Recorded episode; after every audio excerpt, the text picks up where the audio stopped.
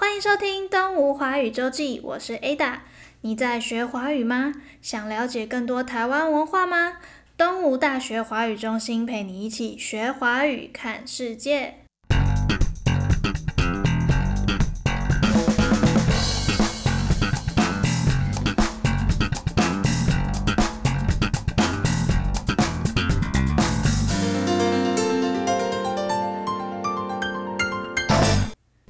欢迎来到台湾节日故事。在这个单元当中，我们将会介绍华人社会中一些特别的日子及节日。现在就跟着台湾节日故事一起来看看三百六十五天里有哪些与众不同的日子吧。再过两天就是清明节了。清明同时也是二十四节气当中的第三个节气。还不清楚什么是二十四节气的听众朋友们，可以先回到上两集的节目当中收听完，你就会很清楚喽。这一集我们会跟大家介绍为什么清明会成为二十四节气当中唯一也是节日的日子呢？在清明节这一天要做什么呢？现在就一起来听听看清明节的故事吧。只要一听到清明节，华人社会里的印象一定就是要祭祀祖先，回到祖坟扫墓。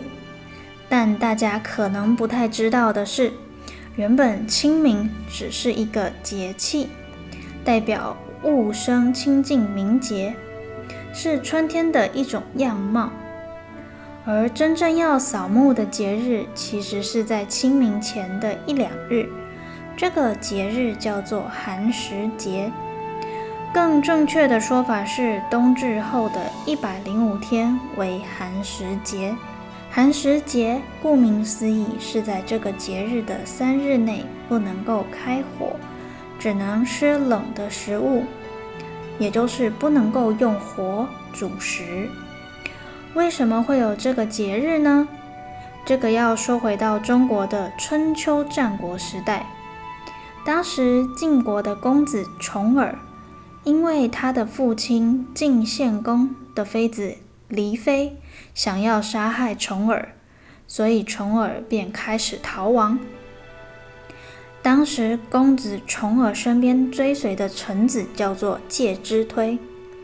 逃难的十九年当中，有一次遇到了没有食物的情况，介之推在这个情况底下。割了自己腿上的一块肉给重耳充饥。后来重耳回到晋国，成为了国君晋文公，想要封赏所有追随他的臣子随从。但是介之推以需要照顾母亲为由，与母亲隐居绵山，不愿意接受任何赏赐。晋文公当时心想。介之推十分孝顺母亲，如果放火烧了绵山的话，那介之推肯定会为了保护母亲下山的。但谁也没有想到的是，介之推及母亲因此就被烧死在了一棵柳树下。晋文公得知消息后，非常的伤心，下令每年这一天禁止生火，大家只能吃冷的食物。这就是寒食节的由来。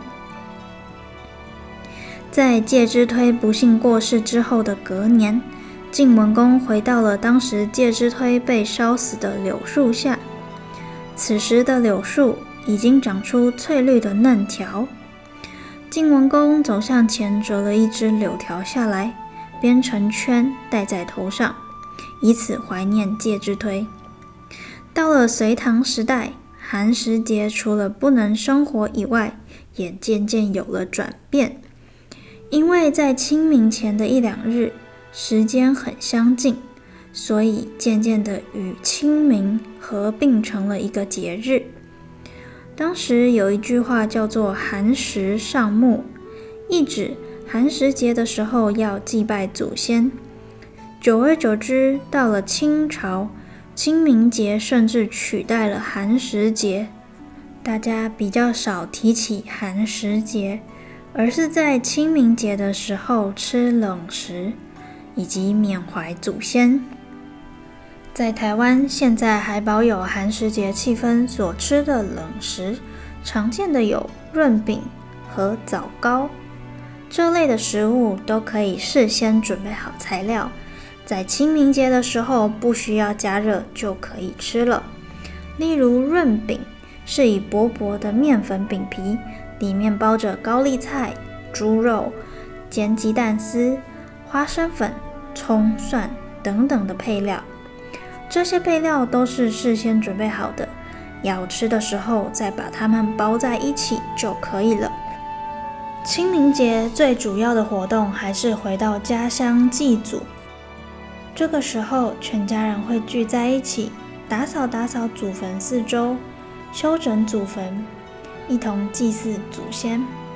祭祖的活动有后代子孙不忘感恩祖先的意思。由于清明是在风光明媚的春天，所以大家除了扫墓以外，也会顺便去郊外走走踏青。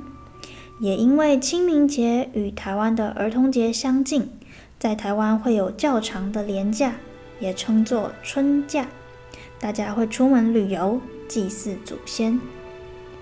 不知道你们的国家有没有类似这样祭祀祖先的节日呢？欢迎大家在脸书及 Instagram 的留言区分享给我们知道哦。